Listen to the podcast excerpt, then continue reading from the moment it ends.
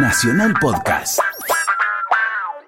Los viernes, de 22 a 24, por Nacional Rock, Nito Mestre te lleva a viajar por tiempo distinto. Aunque eso suene raro. Distinto tiempo. Son dos horas para que la música te sirva de máquina del tiempo. De otro tiempo. De otro tiempo. Distinto tiempo. Nito Mestre. Música por músicos. Por Nacional Rock. 937.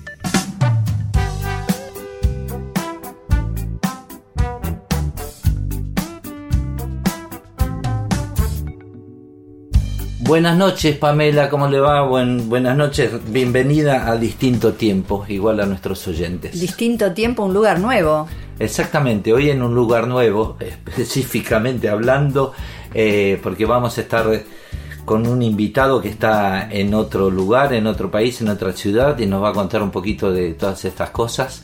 Eh, de su vida, de su trayectoria. De su gran proyecto. De su gran proyecto, así que vamos a hablar un programa muy entretenido, fuera del estudio usualmente que, que, estamos en la Argentina realizando estos programas. Va a haber más programas que vamos a hacer afuera, vamos a, a estar grabando un programa en vivo desde Nashville, de acá a poquito tiempo, y lo vamos a pasar a mí que me encanta la música country y folk. Así que en la cuna de la música. Y hoy en el abecedario del rock, la A de academia. Ah, verdad, claro, es una academia de música, me hiciste acordar, claro. Bueno, les recuerdo a todos que estamos en Facebook en distinto tiempo, se pueden hacer amigos, se puede escuchar el programa online en cualquier lugar del planeta. Estamos viendo ahora si Marte nos hace una extensión para escuchar allá algún marciano que nos quiere escuchar música de rock argentino y de todo el mundo. Así que eh, háganse amigos de Facebook. Sí, que además pueden, pueden concursar por las entradas para el show de Pepe Alba del 29 de noviembre en el Monteviejo del Abasto. Así es, nuestro, mi ahijado artístico. Él, él me nombró su padrino, así que bueno. Vamos a empezar como siempre con dos clásicos. Como hoy está todo relacionado, a ver si alguien después del corte se da cuenta de qué vamos a estar hablando o de qué instrumento vamos a estar hablando o instrumentista. Eh, vamos a empezar con un tema nacional de Fito Páez, Al lado del camino, y de otro cantante que toca instrumentos también, porque no lo voy a decir, Englishman en New York. Estamos en distinto tiempo.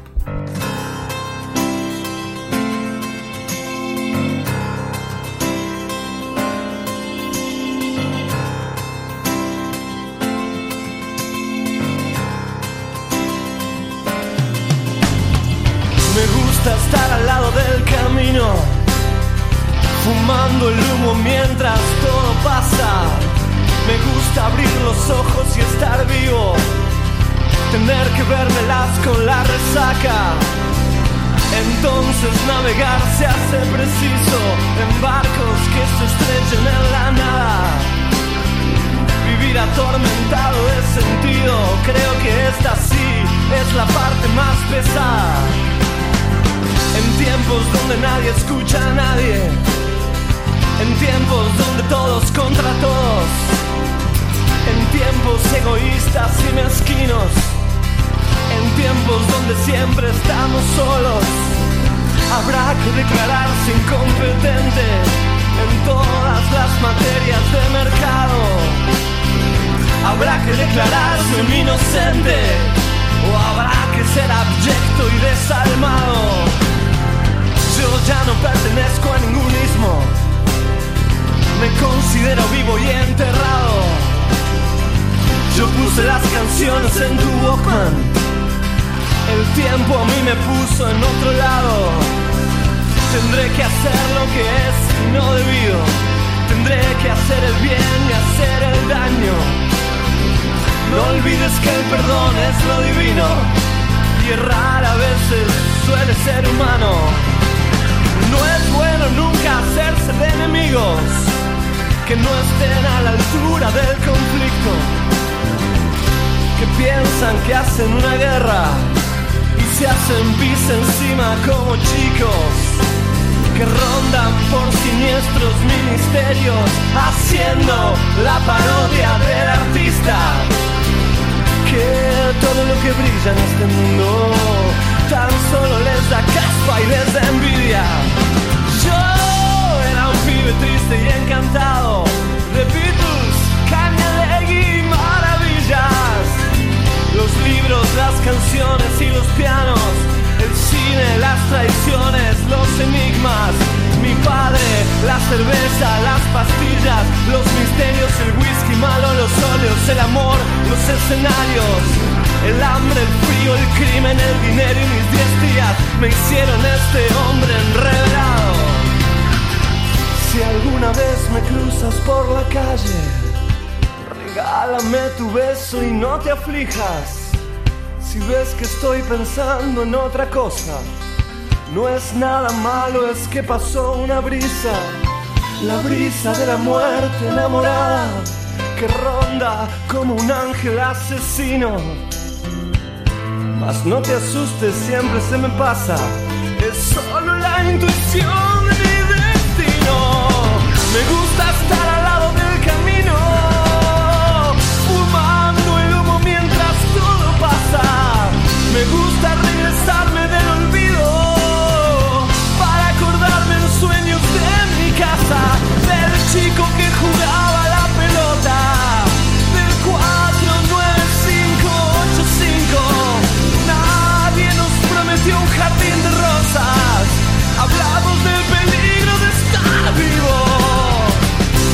Divertir a tu familia mientras el mundo se cae a pedazos. Oh, me gusta estar al lado del camino, me gusta sentirte a mi lado.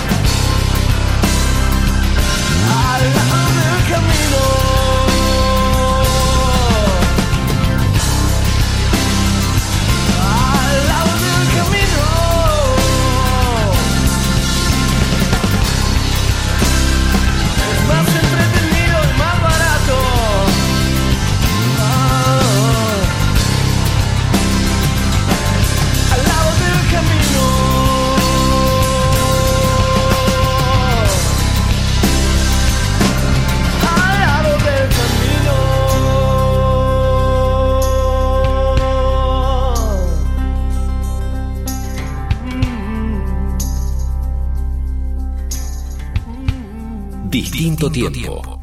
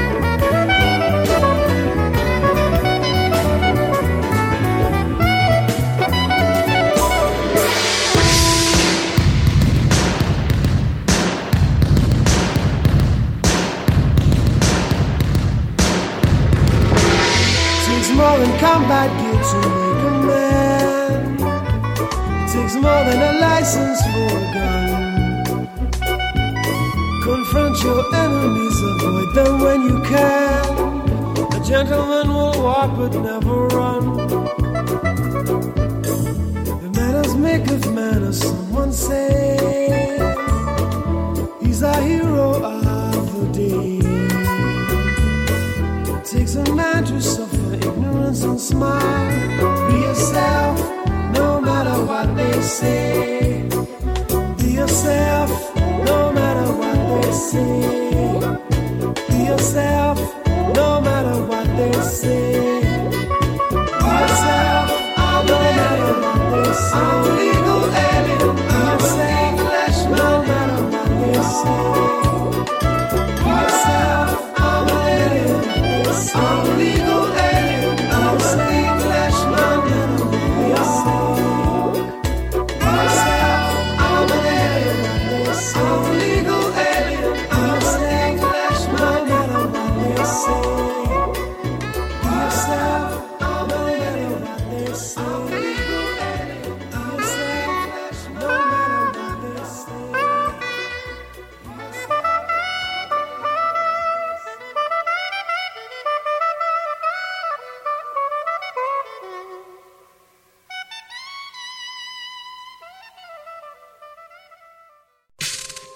el día que apagaron la luz, o el día en que el tiempo traerá una mujer, una casa pobre, años por aprender, una mañana de cama para dos.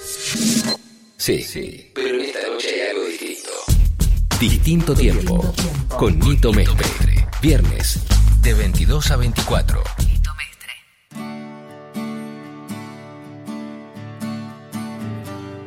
Bueno, Pam, ¿quién lo presenta? Este querido amigo.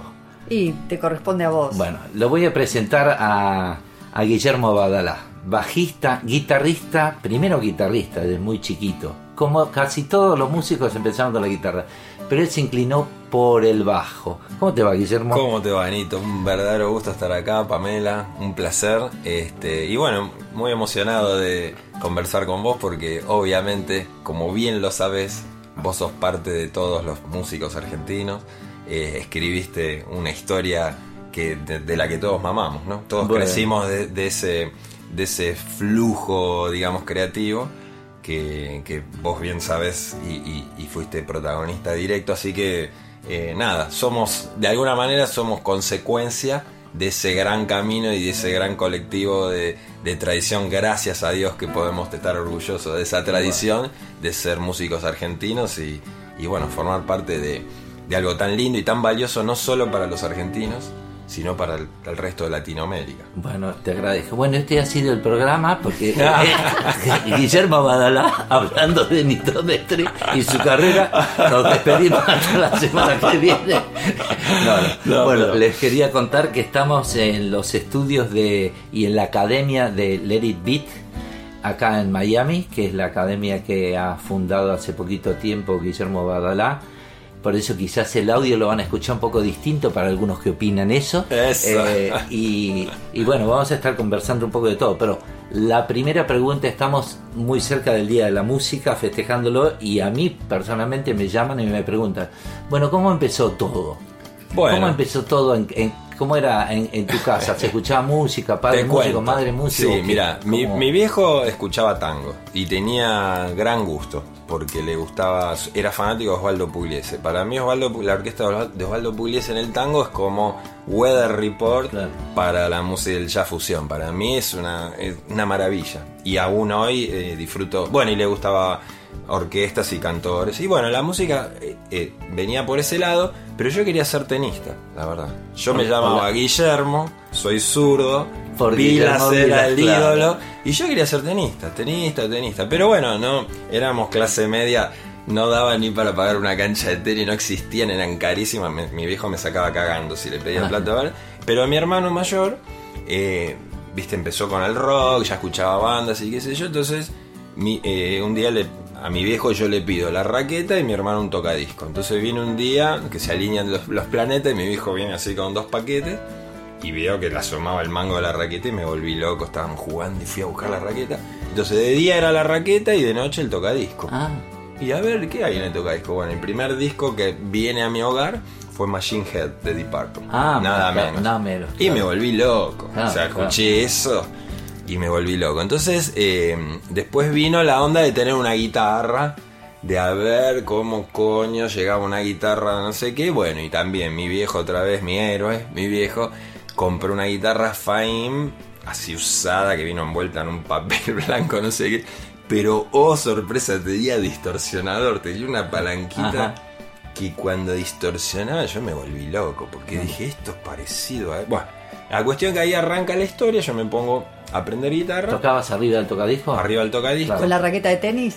No. Con la raqueta me, me hacía el artista, hacía- claro. me quería hacer, proyectaba lo que después Claro. podía venir o no, pero digamos, eh, y tuve facilidad, siempre tuve oído, este, tiempo más tarde mi hermano, siempre mi hermano adelante por un tema de edad y de conocimiento, un día empiezan que el bajo, que el bajo, bueno, la cuestión que un día llego de la escuela y veo arriba de un sofá un instrumento que digo, este debe ser el bajo. No teníamos ni idea cómo ¿Qué se edad afinaba. tenías vos? Yo tenía como 13, Ah. algo así, 14. Entonces, eh, de casualidad, lo agarro, porque mi hermano no, no sabía tocar, él, él me tiene la guitarra y de casualidad lo afinamos como se afina. Dijimos, vamos a, tra- a ver, debe Ah. ser, a ver, como Ah, la claro. cuerda más gruesa de la guitarra. Claro, claro. La claro, pegamos. Claro. Entonces mi hermano me esperaba con la guitarra que yo le diga qué tocar. Entonces yo naturalmente me lo fui quedando y le decía, a ver, buscaba, vos toca esto mientras... Y cambiamos, y cambiamos, hasta que después la- los, los periodos de quedármelo eran más largos, empezó a tocar la guitarra y yo me fui quedando con el bajo. Y le encontré como una, entre comillas, facilidad de, por ejemplo, tocar arriba de los discos de Machine Head, tocar Smoke on the Water Claro. y, y poder hacer lo mismo y copiar y adivinar las notas y se me fue haciendo como un hobby delicioso, digamos. Entonces ya me sacudía todo el disco entero. Ah, claro. Entonces ni me lavaba la cara, me, me despertaba, era ni, así, con calzoncillito, así, los pelos todo peinado, agarrar el bajo y hacer eso como, como la- por las mañanas. Y me encantaba tocar arriba de los discos. Claro. Entonces siempre digo después, como cuando me fui haciendo profesional y dando clases, siempre digo que era mejor tocar arriba de un disco que tenía la canción con secciones claras, con el tiempo perfecto, que a veces te educa más eso que juntarte a zapar, como decimos nosotros claro. con pibe, que todos tocamos mal. Claro, Porque claro. no hay tempo, no hay, no hay, no hay a dónde ir, estamos todos haciendo chipún chipún, ruido ruido. Entonces como que finalmente pienso que tocar arriba de los discos te educaba, era una disciplina de alguna manera. Y para mí era fabuloso. Me acuerdo que un día, después ya tiempo más adelante, invité a un pibe del colegio. Que así que vino, no sé, a comer a casa, no sé qué. Entonces yo agarré el bajo y me le puse a tocar el disco y el flaco me miraba y no lo podía creer, se le salían los ojos. Como si esto no puede ser, que mi compañero, el nabo este de todos los días, esté tocando. ¿Cómo va a tocar arriba de Rush y de Claro?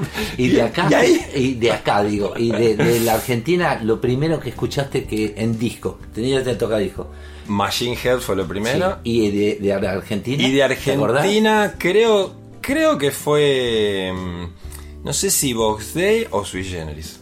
Mira vos. Me parece, me acuerdo el día que mi hermano trajo eh, el disco que tenía Canción para mi muerte. Y, y como yo había, habíamos arrancado con música sajona, por así decir, te costaba un poquito el Claro, traspaso. Eh, me acuerdo de, de tener discos de Aquelarre. Esas fueron las primeras cosas. Y entonces, ¿qué tal si, si para continuar hablando de Sí. esto elegimos, por supuesto, vamos a poner un, un tema de Deep Purple. De Deep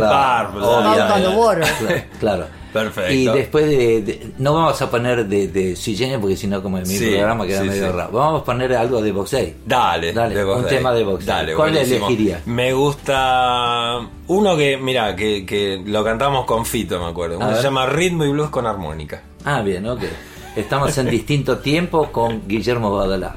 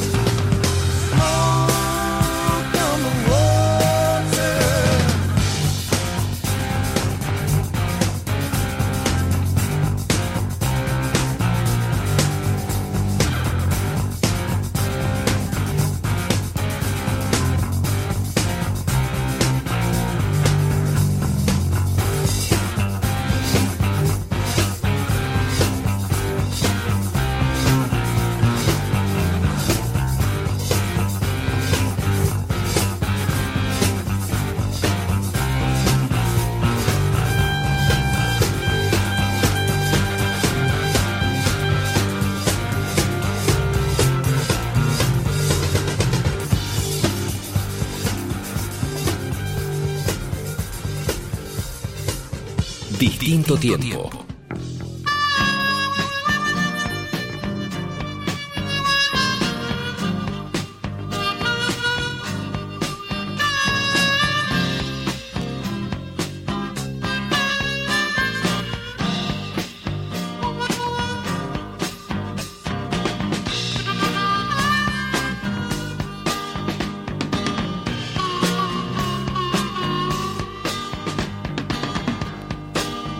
Empiezo a ver con más claridad los que me rodean. Mm, Veo quién es quién, en quién puedo creer. Oh, oh.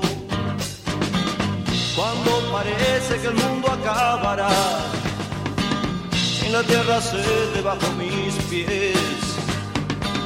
Y cuando ya amanecerá, el sol otra vez. Muy equivocado estuve ayer.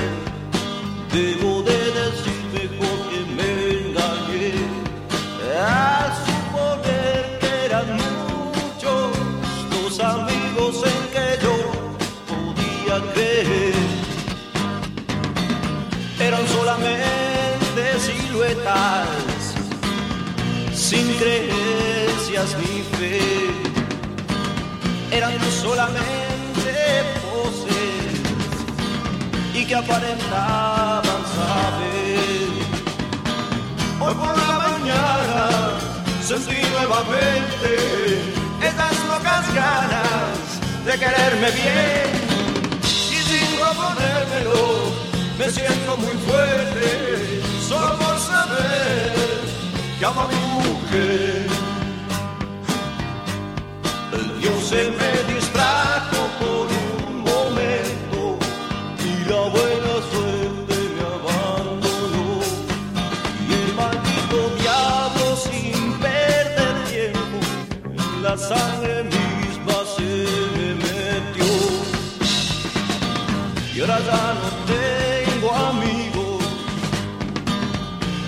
la suerte me abandonó.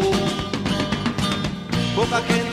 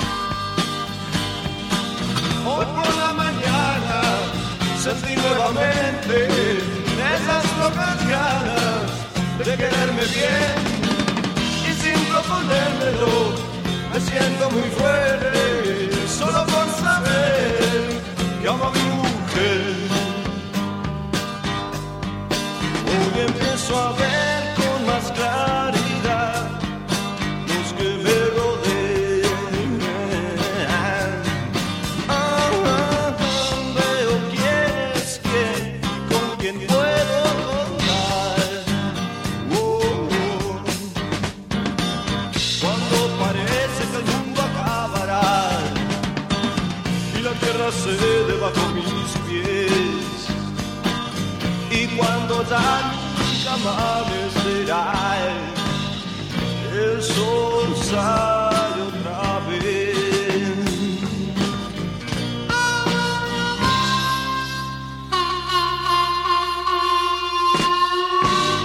Música por músicos, por Nacional Rock.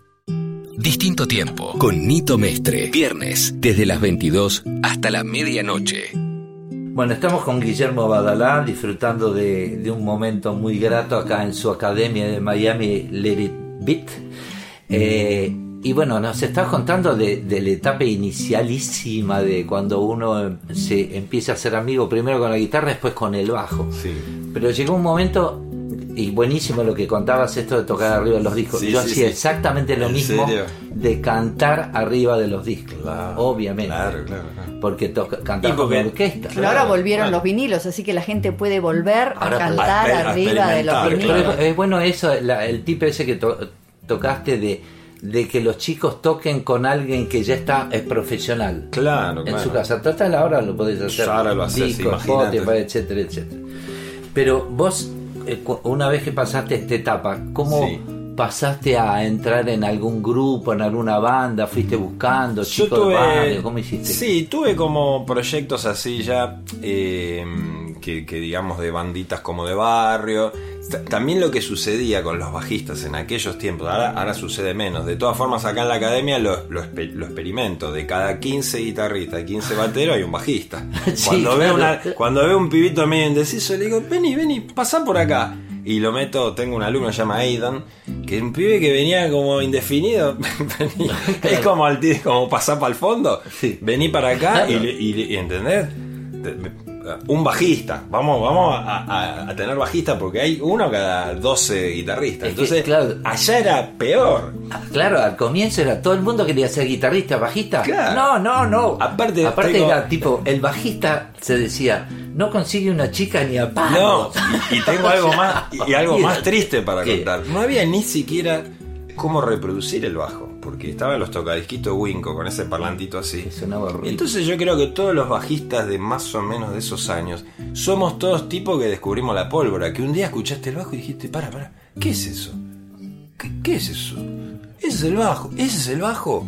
Porque era ausente total, si no, te- no existían los combinados. ¿Quién tenía un equipo que sonaban los graves? Claro, yo me acuerdo aparte del primer disco de los Beatles que recibí, que no sabía nada, que los instrumentos, bueno, Sí, sí. eh, vi, dice, "Gui- guitarra sí, guitarra grave, la traducción Paul McCartney, guitarra grave, no decía ni siquiera bajo. Claro, O sea, la claro, claro. traducción, Era digo, todo. ¿qué es eso? Y cuando yo empecé, claro, yo de pibe escuchaba, veía el club del clan, que era lo primero que tocaban con batería y más instrumentos. Yo digo, wow, una banda.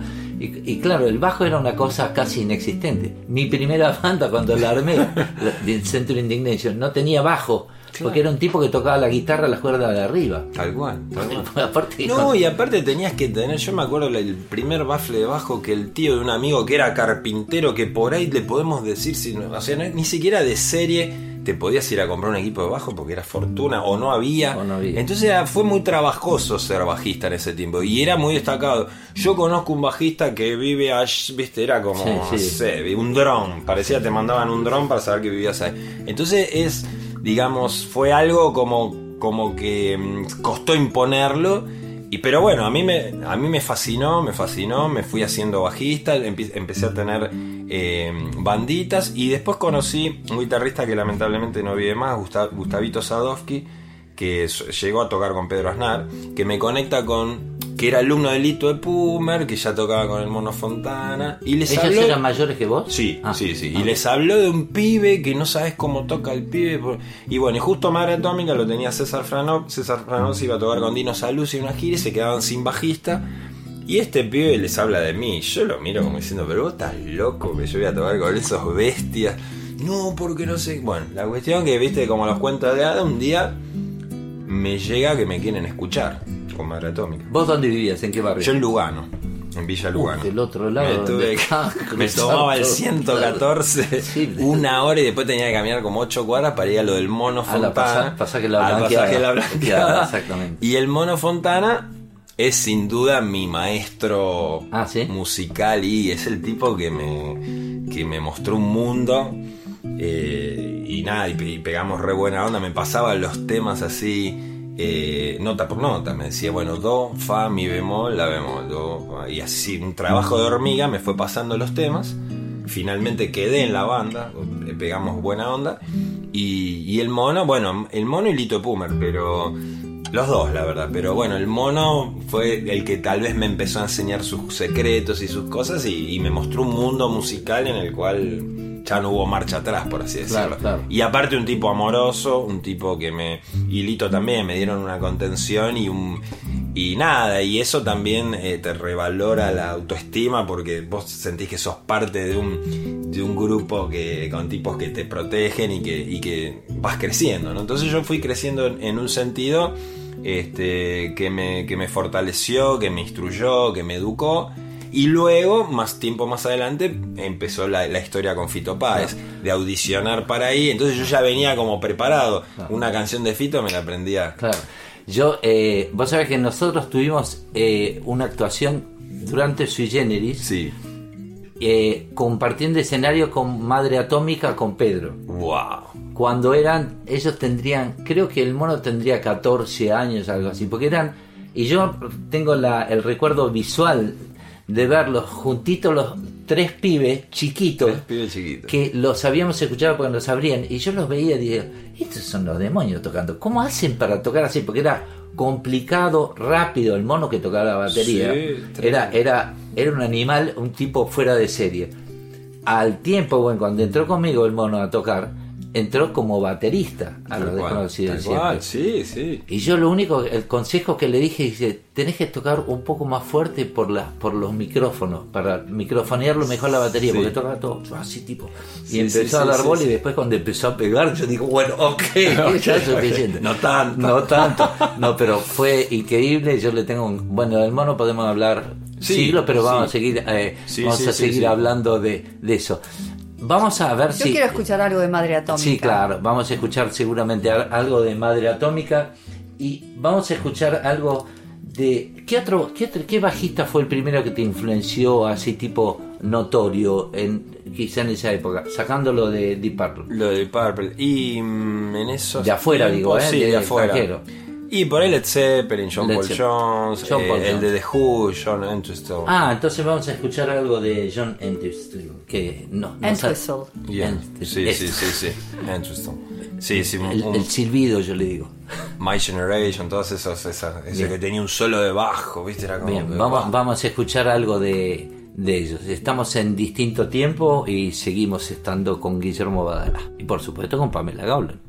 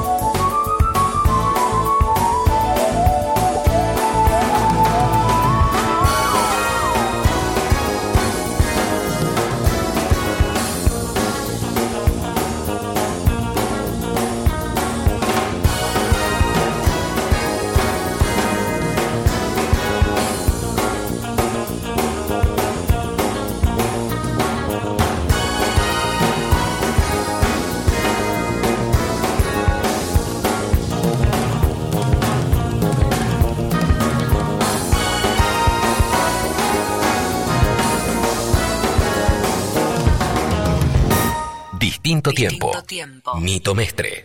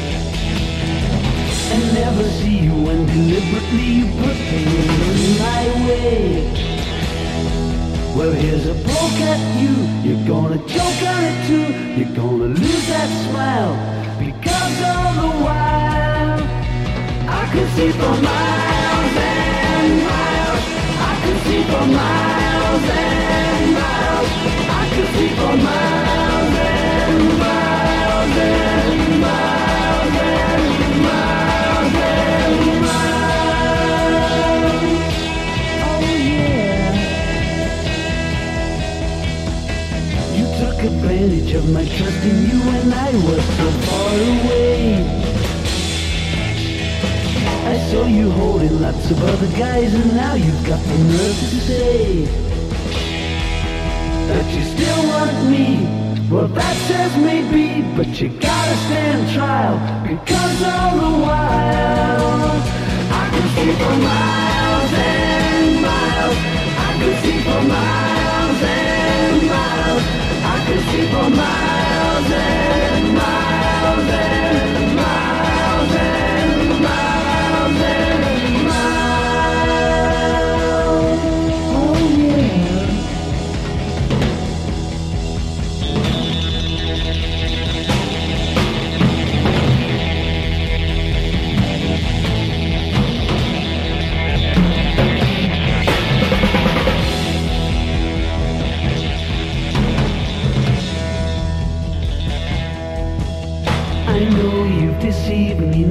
here's a surprise. I know that you have, cause there's magic in my eyes. I can see for miles and miles and miles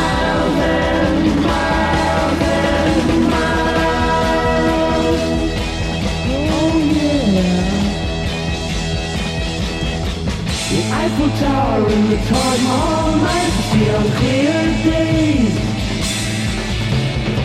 You thought that I would need a crystal ball to see right through the haze. Well, here's a poke at you. You're gonna choke on it too. You're gonna lose that smile because all the while I can see for miles and miles. I can see for miles could see for miles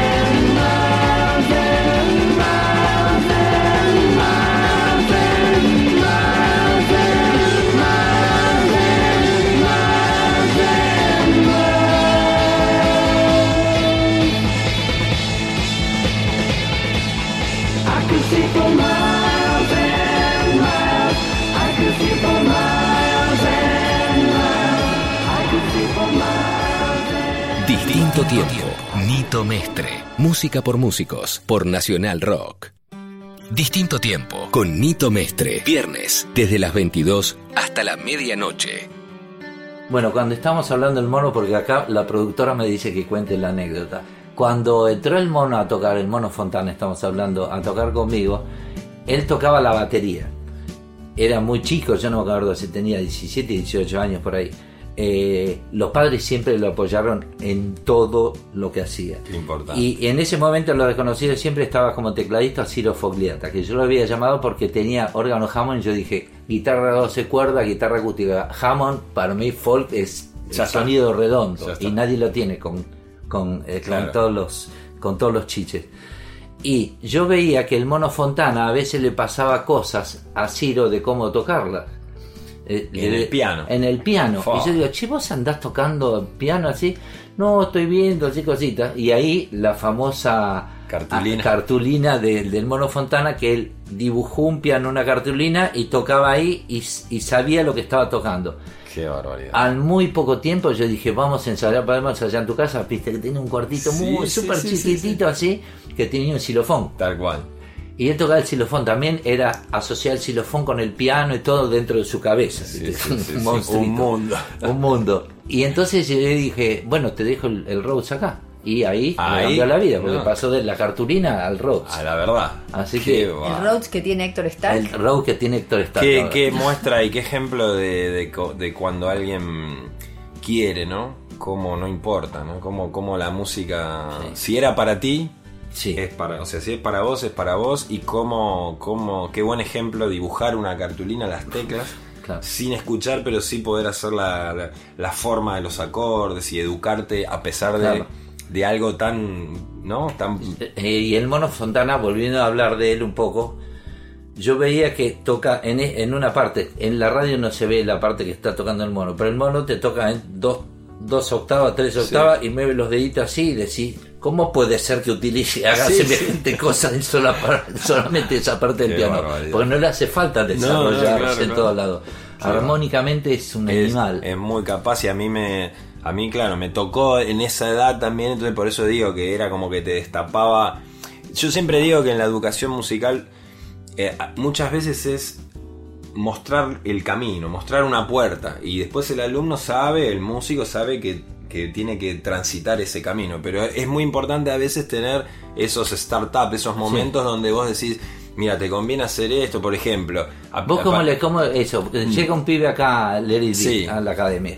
¿Qué ¿Cómo descubrís para dónde va? ¿Qué le ves a los alumnos? Yo- ¿Qué tips le darías a, Yo si a el los alumno- pibes que están empezando? Buenísimo. Yo sí veo que el, que el estudiante, que el alumno es muy, muy principiante, muy, muy principiante, le trato de aplicar todas las generales de, de la técnica para que no se embrome la mano, para que el tipo corrija.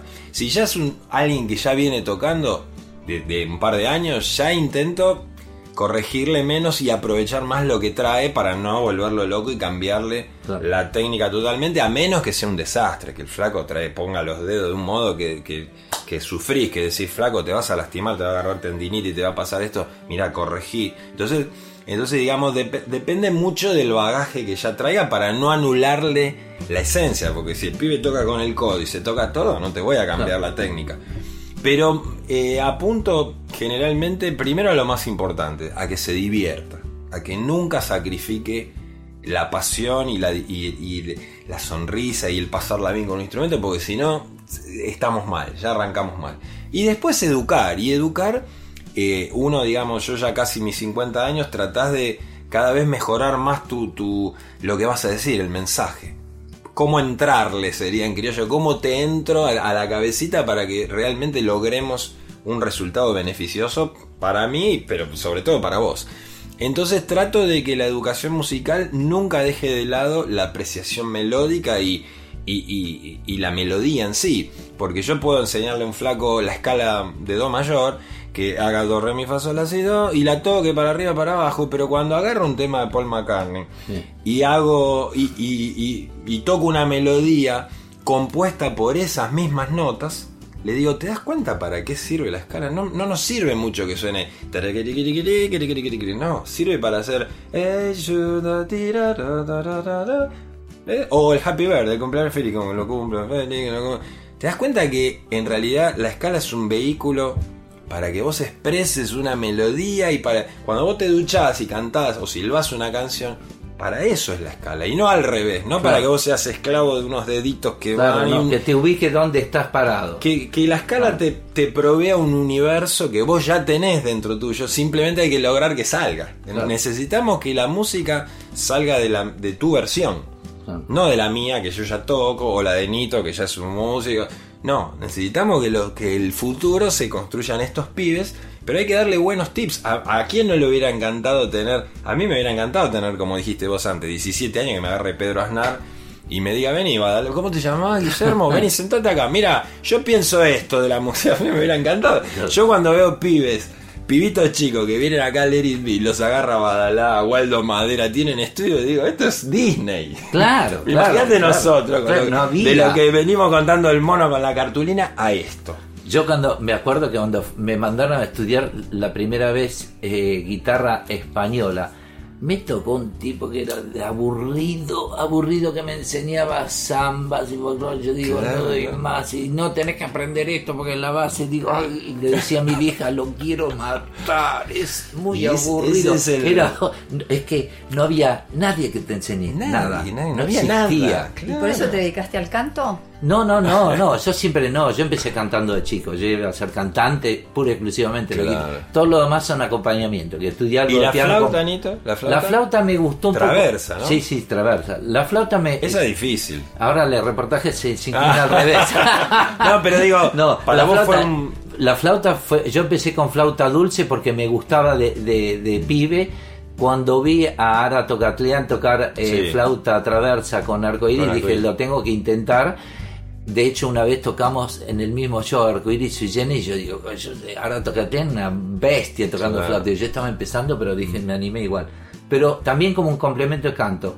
Para mí, crear melodías cantando, para mí es más o menos fácil. Mm. Claro. Y crear melodías eh, con la flauta también. Sí. Ah, de- dentro de, de- de cierta estructura. Entonces, no soy un velocista No. de, de la flauta, pero sí creo que tengo buen gusto para crear melodías Claro, acorde. Por eso me claro. gustaba cuando contabas esto de la escala. Vos la escala ya la tenés en la cabeza, entonces de ahí, dentro Sí. de todo eso, vos. Tenés que hacer lo posible para sacarle las mejores melodías y obviamente te necesitas estudiar melodías, necesitas ver por qué, por qué una, una melodía desarrolla un fragmentito de la escala y descansa en una nota. A ver, ¿por qué descanso en esta nota Claro. y queda tan lindo? Ah, porque es la quinta del acorde. Claro. Ah, o es la tercera. O sea, después viene la explicación teórica que es la que te va a dar, te va a envalentonar para que eso lo, lo lleves a nuevos acordes o a nuevas eh, progresiones musicales, como recién nombraste Sting. Claro. Sting es un tipo que compone un poco de... eh, le encanta hacer eh, cosas que vienen también de la escala y hace canciones maravillosas como Bring on the Night, como Fragile, eh, y, y- y tienen un modus, modus operandi similar y no importa, o sea, eso despierta en el artista un, un camino y, volcar sus melodías y expresarse y, y me parece que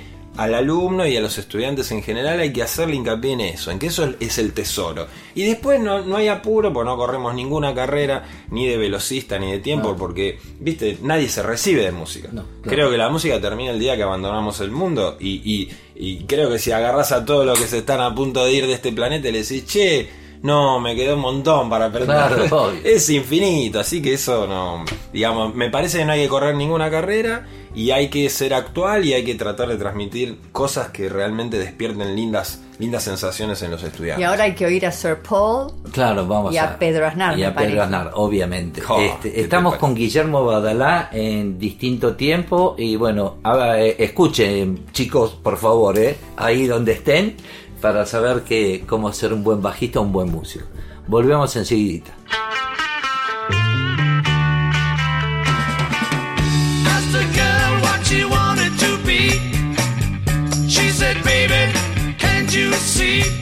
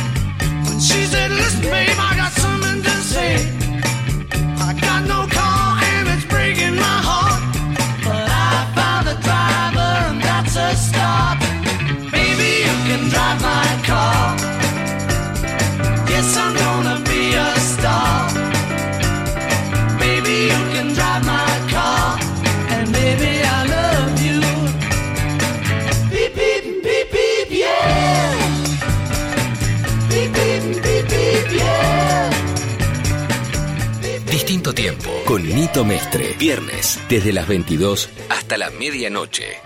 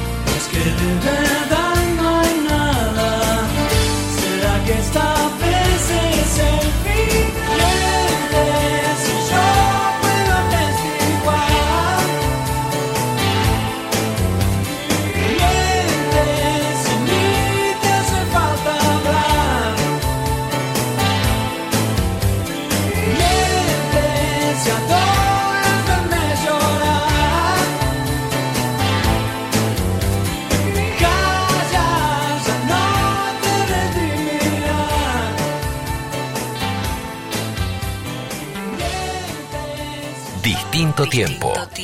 Nito Mestre.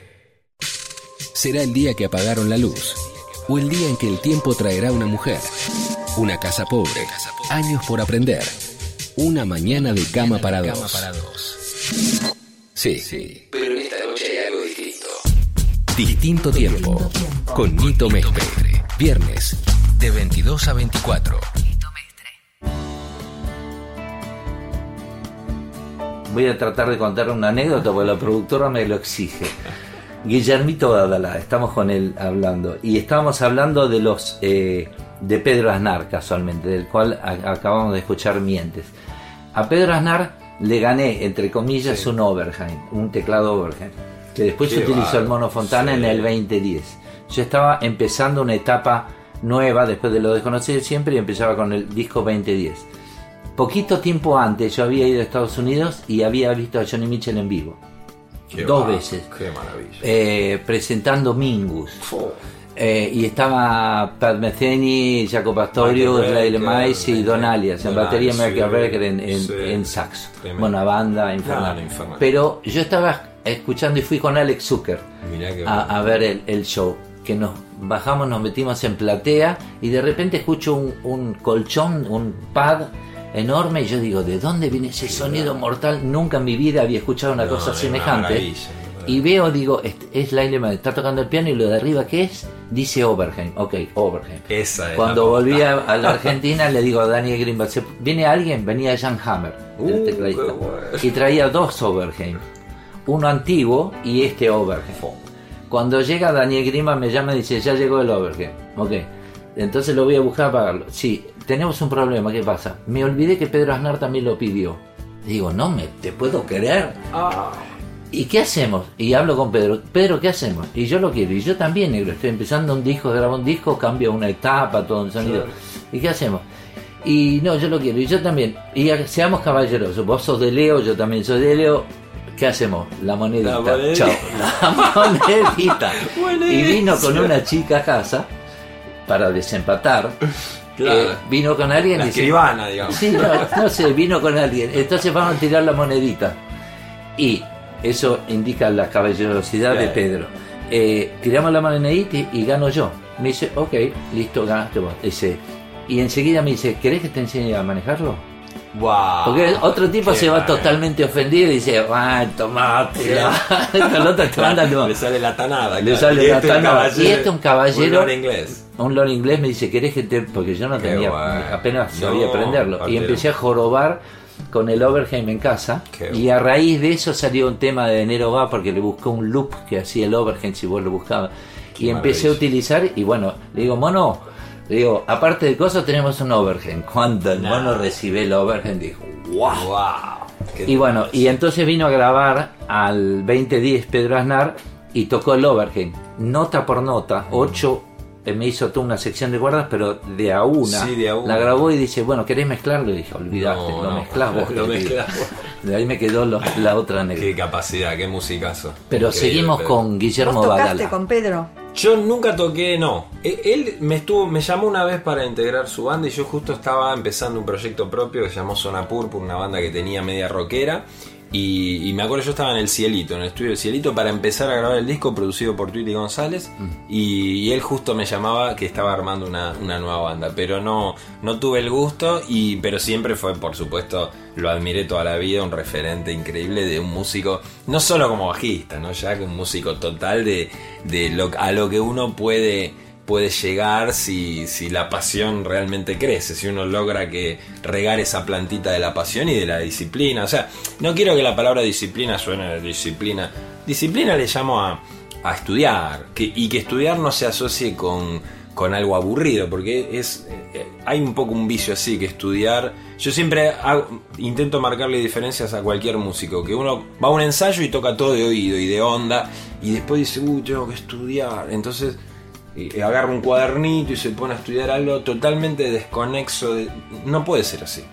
Estudiar tiene que ser la inmediata conexión a tu ensayo. Vos estás en un ensayo tocando y tenés que aplicar eso que estás estudiando. Y si el profesor, si el tipo que te enseña no entiende eso, se está mandando una macana porque ese es el es como comer. O sea, yo necesito comer para tener energía. Bueno, necesito meter nuevas cosas para todo el tiempo renovar eso que estoy tocando. Porque para eso son los ensayos. Para que yo, una línea de bajo, diga, oh, toco esto. A ver, esta parte es medio sanata. No, a ver si puedo aplicarle. Ah, ah, mira qué bueno. Listo, ya nunca más volvés atrás. Ya incorporaste el nuevo ingrediente y vas mejorando. Y, y eso estimula al resto, porque si vos modificás, mejorás algo acá al guitarrista, a lo mejor te ve y se engancha y lo quiere mejorar. Y el batero le cambiaste algo y cambia un bombo. y se beneficia toda la banda, y toda la música, y el cantante, y el público. O sea que nunca te la creíste.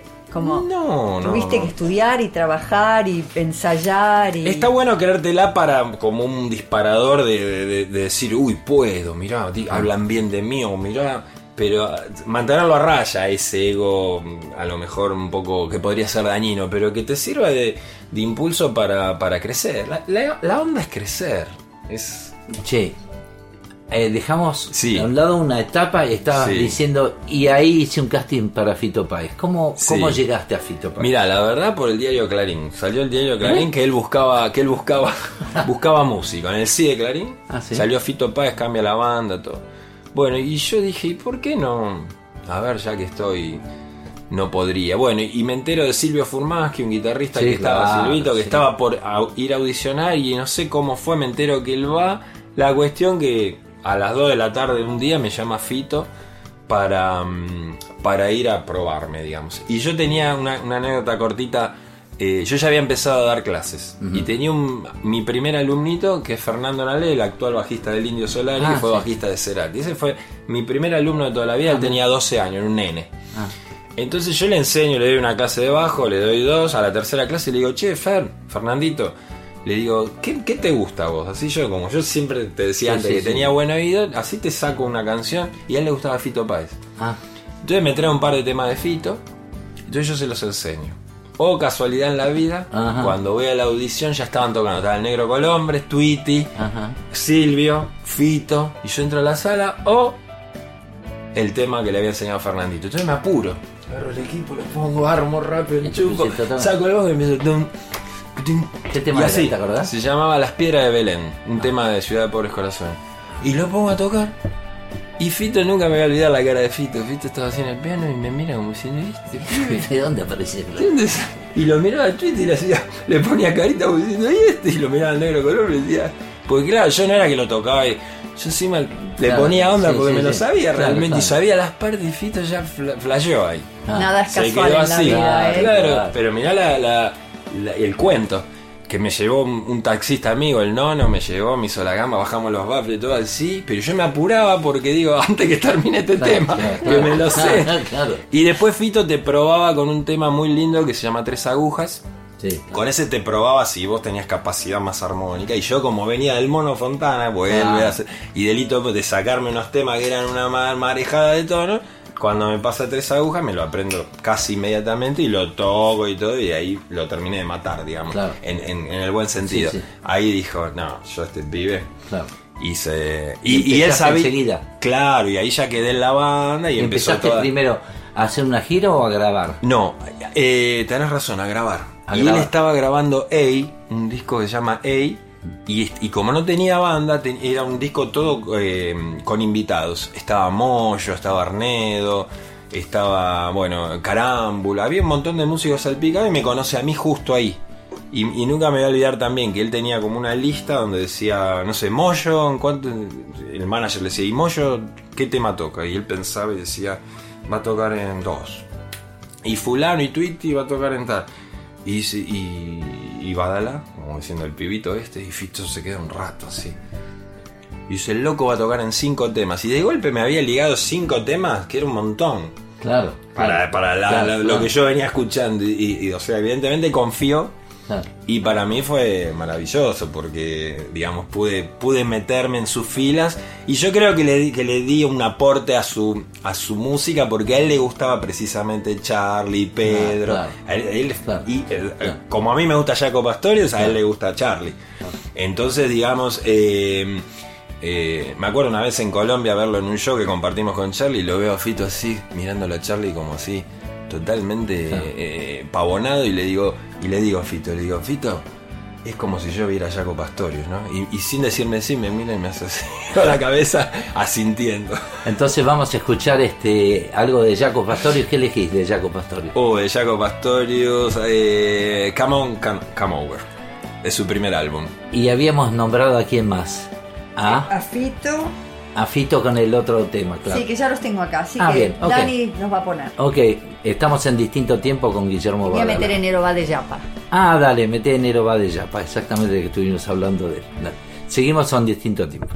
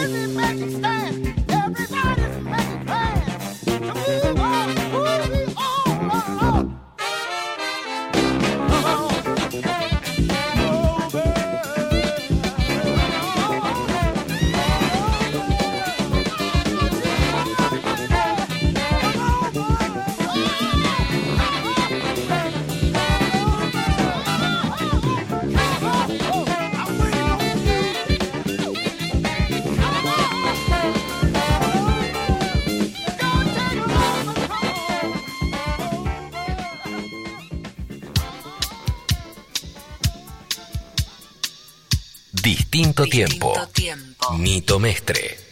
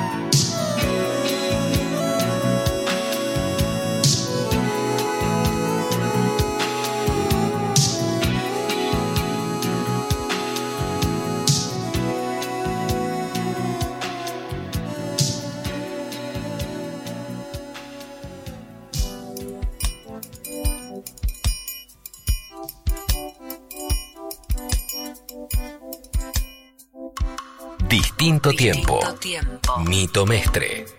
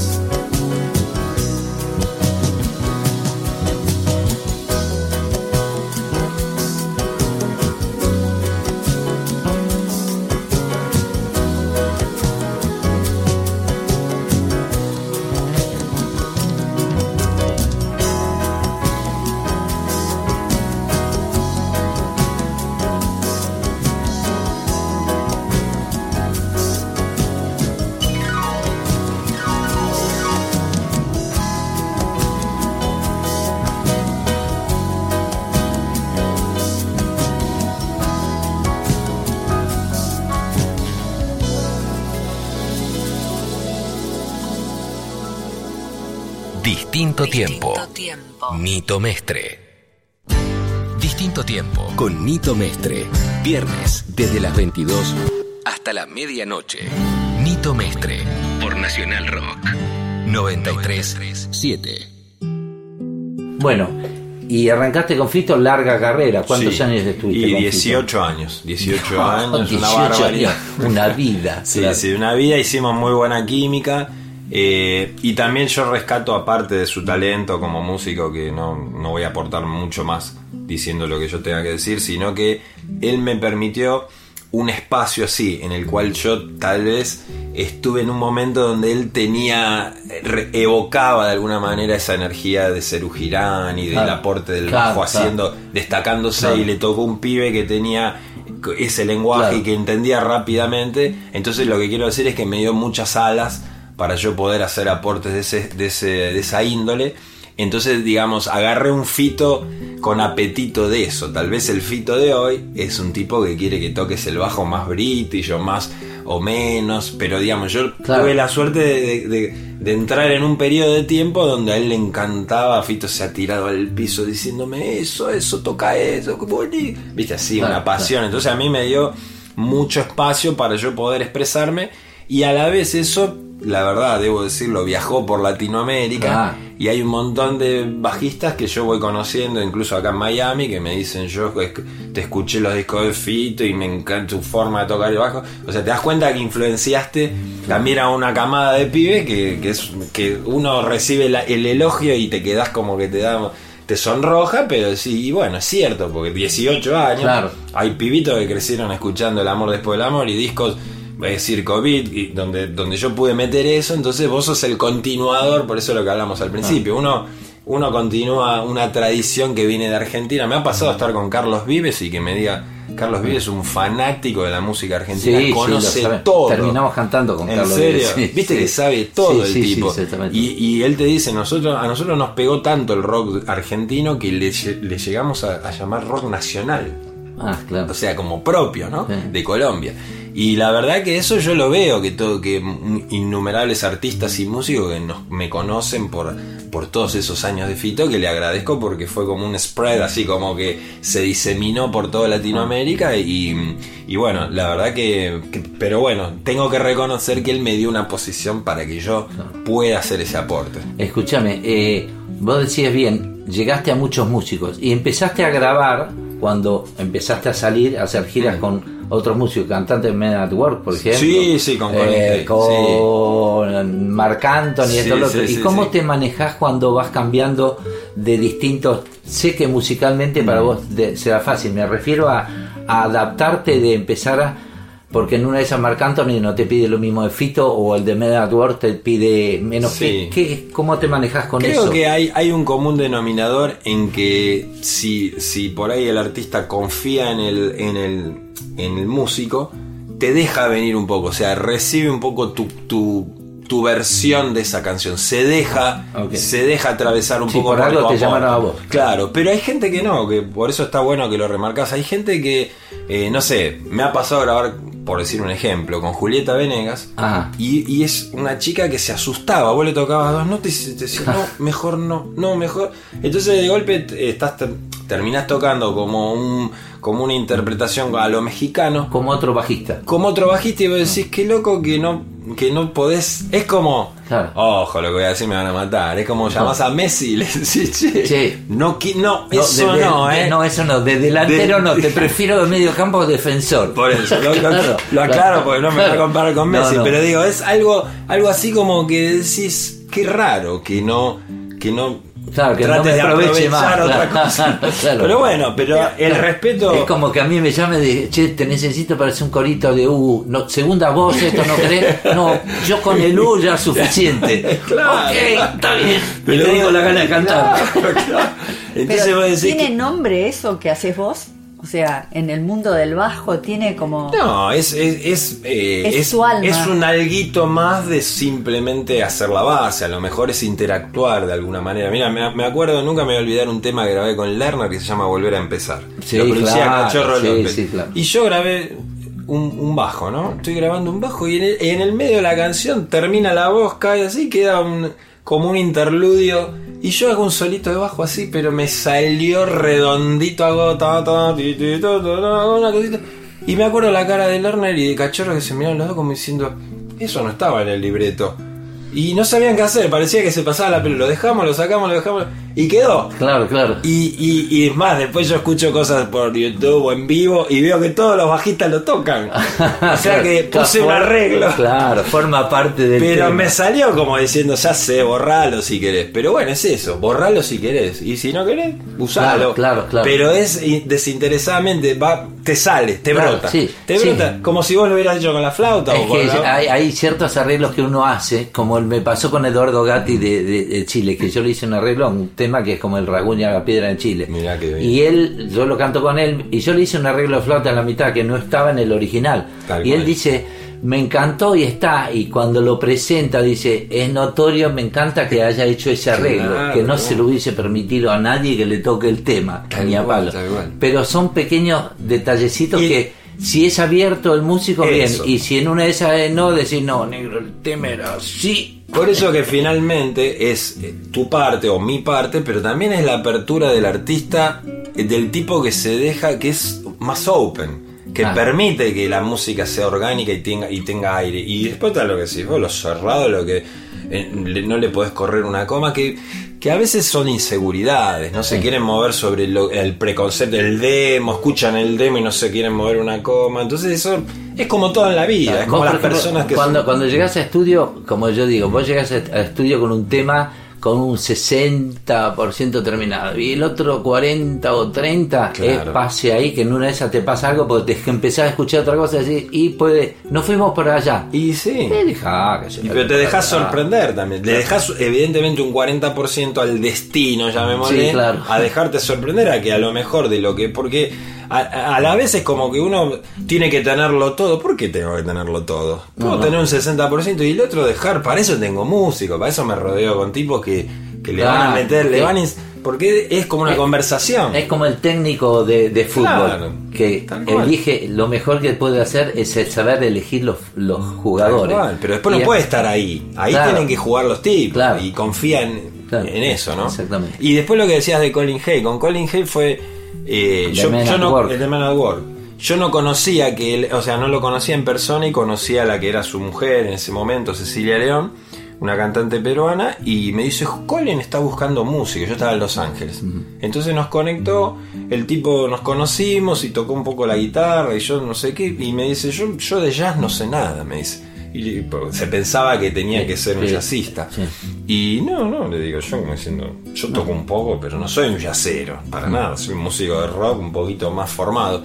Y pegamos buena onda, él tuvo unos shows en California y, y tocábamos temas de Men at Work, eh, Ah. Who Can It Be Now, It's a Mistake, Ah. Johnny Be Good, bueno, todos temas que fueron ex Down Under, que eran éxitos de él y, y súper buena onda con, con Colin. Y, y de hecho grabé, grabé también en un disco que él sacó solista, grabé una canción, un reggae, que estaba muy bueno y lindo, muy interesante, un, un músico y también como simple, así como nosotros, abierto, Bien. que te deja, ya te digo, que te deja hacer tu aporte y que se dejan llevar por al final por un total de, de tu participación, no se meten en ese trabajo Claro, de claro. relojero, esta nota no, no, acá sacale, sí, sí, no, claro, agarran más el todo y la atmósfera y creo que todo eso forma parte de lo que uno va aprendiendo en el mundo de la música. Estamos en distinto tiempo con Guillermo Badalá. Nombró dos temas. Vamos y- a escuchar a Men at Work. Obviamente, y Alejandro y Lerner, Alejandro lo que se le escapó. Volver a empezar para ver qué es lo que hicimos. ¿Qué es lo que se le escapó? Así, así tenemos una idea. Ya seguimos.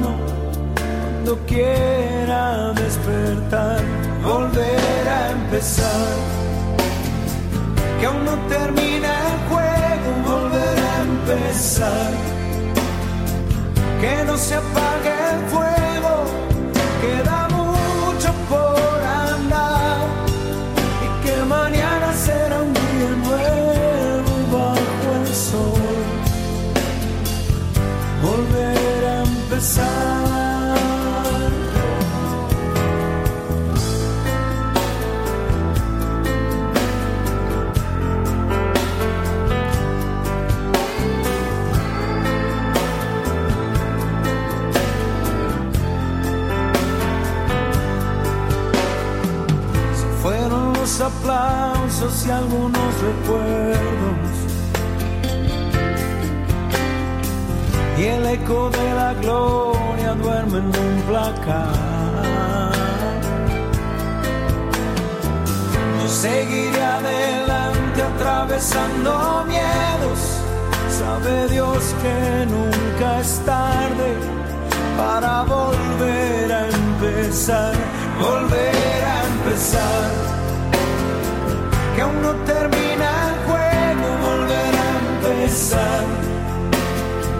Que no se apague el fuego, queda mucho por andar. Y que mañana será un día nuevo bajo el sol volver a empezar,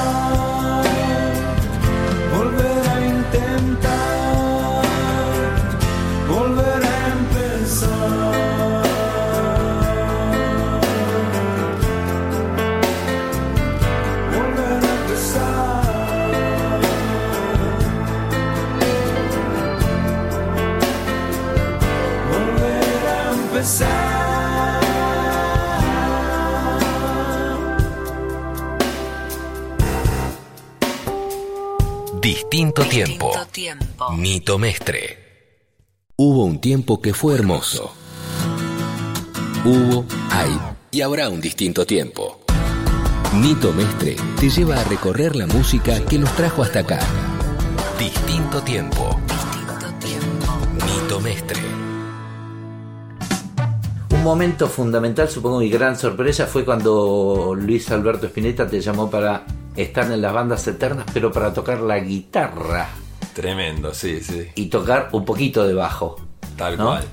Luis quería, eh, cuando fue lo de las bandas eternas, eh, parte de la banda de Luis es, es mi esposa, Nerina Sí. Nicotra, ella era ya parte estable de la banda. Entonces Luis siempre, que siempre me, me, me tuvo tanto cariño y tanto respeto también por el mono, por Madre Atómica, por Fito, porque a él lo mataban, lo mataban todos esos lados, que yo tocaba con Fito, que Madre Atómica, que tocaba con Dante, que Claro. grababa por ahí con la oscuridad, que yo, eh, era como que él me tenía visto de tantas, de tantas partes que eran Claro. personales de él tan lindas, y bueno, y me invitaba, y, y básicamente con las bandas eternas él quería tener un guitarrista que se supiera todo, así si él dejaba de tocar, Seguía. o si él para, que hubiera alguien haciendo la guitarra y me... Y me Un plan B. Claro, un plan B. Y me tuvo ahí todo. Y, y es más, que yo me sacara los temas, que si él no se acordaba un tono invisible me pudiera preguntar a mí. Ah, mira. Todo. Y algo de pescado, bueno. Y me invitó a tocar la guitarra en todo el show. ¿Todo el show? Claro, excepto en Invisible, excepto con Invisible. Cinco horas de show Sí, te sí, sí, Estábamos ahí, ¿no? Pues sí, No, no, no, tremenda cantidad de temas y aparte el bajo en pescado. En Pescado, y me dijo, no le- vamos a decir a David, ¿para qué? ¿Para qué David se va a aprender los temas en el bajo? Si es un guitar, ¿viste? él tenía, te- Claro. tenía esa forma de Sí. manejar. Si él se toca todo con la guitarra y lo tenemos al maestro Badalaga. Entonces, yo decía, hay que ver si los flacos quieren, porque es Claro, porque era la banda David- original David y meter- el bajo en el Pescado. entonces finalmente le propone eso y todos le dijeron que sí, todos tenían buena onda conmigo, entonces yo toqué el bajo, que para mí fue una cosa Claro. inolvidable, ¿no? ¿Eh? Lo tengo Post- post- post crucifixión y todos los temas de, de pescado, ese set de pescado. Toqué el bajo en Cementerio Club, nada, yo me volví loco, o sea, para Ah. mí fue... A mí ese concierto, así resumiendo, fue icónico y fue una cosa un antes y un después. Precisamente luego de ese concierto es que yo digo, bueno, me da la sensación que en Argentina cumplí como un ciclo, Claro. tengo que ver si me da el cuero Ah, para sí, hacer claro. algo más. Creo que fue, ese fue un momento bisagra donde, donde dije, bueno, me, me lanzo a, a- bueno, y me lancé acá a Miami a, a seguir una carrera de sesionista, yo soy muy, muy ¿Hace, sesionista. hace cuánto tiempo te viniste para acá? Hace unos tres años. Ah. Hace unos tres años. Pero vení, vengo hace como 20. Sí, porque claro. vengo a participar de grabaciones, de producciones con un productor muy bueno, se llama Julio Reyes Copelo. Y él siempre me invita para Marc Anthony, Chayanne, Ricky Martin, Laura Pausini. Ahora estoy grabando con Laura Pausini. Y después hago trabajo de sesión, grabo con Rosalén, con Melendi, con artistas españoles. Y la verdad que mi, mi mundo es el de la sesión, ¿no? Y me Claro. encanta. Y ahora lo combiné con la educación, con la academia, con Let It Be, que tenemos estudio. Entonces estoy haciendo educación, sesiones, estudio, ensambles. La verdad que tratamos de. Nosotros queremos contar, o, o por mi parte, llegó un momento en mi vida que quiero contar todo. Quiero ver si puedo, desde educación hasta grabar un disco, hasta que los alumnos sepan cómo se graba un disco, por las cosas que pasás, las posibilidades con el software, lo que podés hacer, cómo puedes sonar. Y tengo un staff de músicos increíbles acá en Let It Beat que realmente son también músicos formados como yo y podemos, podemos proporcionar como... Contar toda la historia sería el resumen. Claro. Poder, poder contar porque Claro. estuviste en todas las partes de la historia. No porque la inventás y porque la sacás de Escúchame, YouTube. ¿enseñan a, a grabar también? Sí, Sí. también. Porque eh, eh, es básico ahora no, no solamente eso, sino que tenga un concepto de Tal que cual. rápidamente lo pueda grabar a Sí. algo, aunque sea empezar de poco Claro, en y que, sepa, y ahora. que sepa todo, que sepa cómo se abren los canales y cómo setear un micrófono y, y por qué, y por qué hace, usas esta cosa y por qué se toma un ambiente, etcétera.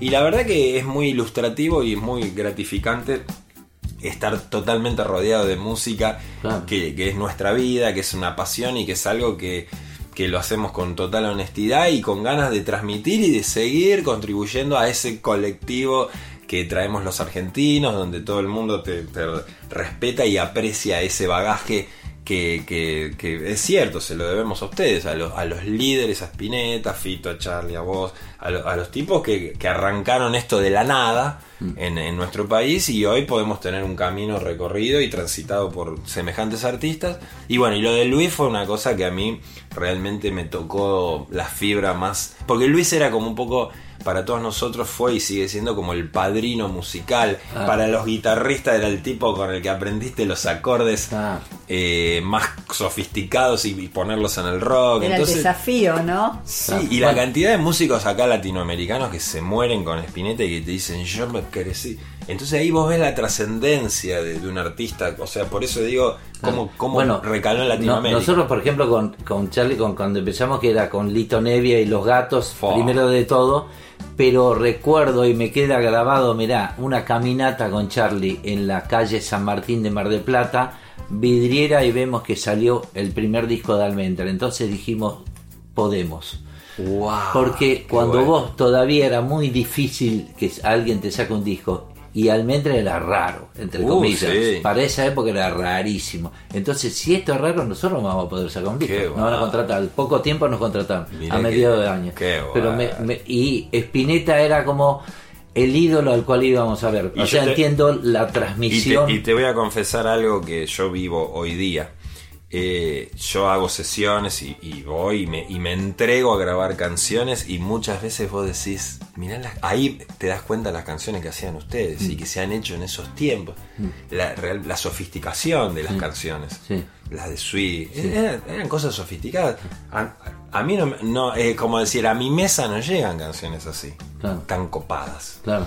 Entonces vos decís, mirá cómo la industria de la música también fue por un camino donde muchas cosas están como en pausa, que eran bellas, que son, son cosas donde aprendemos todos, donde Es son otro realmente- mundo. y viste, no, no, no me quiero dispersar en lo que quiero decir, pero de alguna manera hay que, hay que rescatar eso, porque ustedes hacían cosas realmente pesadas y no se daban cuenta de lo pesado. Porque creo que no te das mucho cuenta. Pero el tiempo después te muestra que lo que hiciste fue de un tenor. Por eso la, Claro. la obra de Spinetta, la de Charlie. eh, mismo con Fito, yo no grabo todos los días un tema como Tráfico por Katmandú o como Tres Agujas. No, no, no. Hoy vienen cosas mucho más, Más lights light, y más, no sé, viste, menos, menos trabajadas, ¿no? ¿Y sin embargo se dice, ¡ay, qué maravilla! Sí. Bueno, y mis discos fueron, yo tengo dos discos solistas, uno Sí. se llama Bajo Piel y el otro Alumbramiento. Y son, digamos, son discos donde yo, yo no soy un compositor de que yo soy más un player, un tocador. Sí, sí. Entonces yo no es que tengo 50 canciones compuestas y elijo 12. Yo me enfoco en un disco y, y me, me la juego para componer 12. Claro. Pero ahí necesitaba mostrar un lado de, de un instrumentista más a lo Jaco, Pastores. O sea, había un lado que yo quería que hable, que era el de más solista de bajo. Entonces la excusa era grabar discos donde, donde también el, el que te apreciaba por acompañar a Fito en aquellos años, que cómo tocabas atrás de una canción, bueno, que ahora me vean en un formato más instrumental, haciendo solos, bien- haciendo otras, otras creaciones. Y en realidad, como soy un tipo muy melodista, mis canciones son como canciones que podrían tener una voz, pero tienen un bajo haciendo la melodía. Ah, Yo ya le doy un formato de canción y la forma de, de- de- de mis composiciones tienen, tienen forma de canción. No es que son así experimentos, como recién hablábamos detrás de- del micrófono, de, viste, de atmósferas que las tratás de conectar y que es raro. No, las mías son canciones, pero en vez de estar cantadas con una voz, Claro. como soy mal cantante y, y por alguna razón en algún momento de mi vida me metí detrás del instrumentista. Claro. Creo que eso a veces es una cosa que uno se empieza a desarrollar como músico, te pones muy filoso como músico y te escuchás la voz y decís, no, no, nada que ver. Y, Y- y a veces pasa eso. Claro. Te pones exquisito en la... Y, con- y por el otro lado, porque no todos tenemos una voz como la tuya, entonces te- eh, es como que la dejas atrás. Claro. Entonces valoro mucho los tipos que siguen cantando y siguen cuidando esa parte. Yo lamentablemente se me, se me quedó detrás del instrumentista. Pero bueno, eh, en un resumen Claro. así, pronto yo trato de, de tomarlo como una canción y la interpreto con un bajo fretless o con un bajo de seis cuerdas. Trato de hacer melodías que, que tienen la inflexión de un cantante, pero bueno, en un instrumento que a la vez es de fondo Ah, y lo forzás para que sea solista, ¿no? Claro. También sabiendo que es un instrumento que necesariamente tiene que volver a. Pues si no te pones, pareces un guitarrista que no toca el bajo, ¿no? Tenés que balancear esas, Ah, ah. esas energías, ¿no? ¿Tu mujer que toca? Mi mujer es bajista. También. Nerina, sí, le mando un beso muy grande a mi amada Neri. Y Neri, bueno, fue bajista de Luis ocho años, grabó en varios discos y, tiene mucho swing, es muy buena acompañante, de, suena muy gordita, muy, muy linda. Y hoy es la directora del Let It Beat y me acompaña en este proyecto a full. Este, y ahora vamos a empezar a hacer cosas con ella también porque eh, es como que después de Luis para ella también fue fuerte integrar Claro. la, la vida musical con Luis y después quedarse sin él, porque fue Luis fue muy especial con ella y conmigo, era un tipo muy, muy amoroso, muy contenedor y nada, no es fácil después continuar, ¿no? bueno, eh, me ¿Qué? encanta la- la- el, el título, el, el tiempo es tirano en la radio, pero lo que pasa es que tenemos que terminar.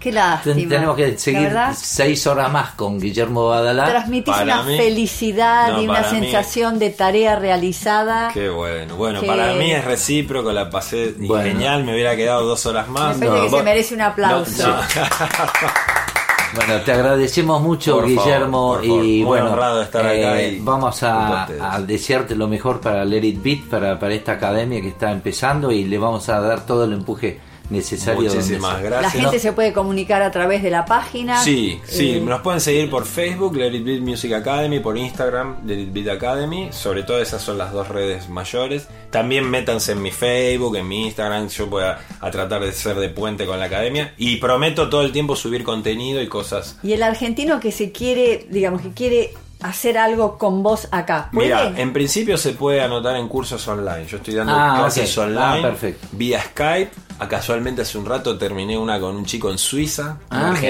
está en Suiza. Y, y la verdad que está buenísimo porque puedo pasar material en PDF, que le paso en un archivo y puede ver. Y después, si la conexión a internet está buena, está buenísimo. Y eh, así que les ofrezco que, que pregunten por clases online, Bueno. que está, está buenísimo. Lo vamos a publicar todo en el Facebook de distinto Sí, tiempo. que así digan distinto tiempo y vayas a ver qué sorpresas se Por llevan, supuesto, ¿no? van a tener una recompensa. Bueno, eh, nos vemos la semana que viene eh, y muchas gracias por todo. Gracias, Guillermo. El agradecido Pamela, soy yo. Como Eh, siempre, nos que vamos. sueñen con los angelitos. Chao, chao. Buenas noches.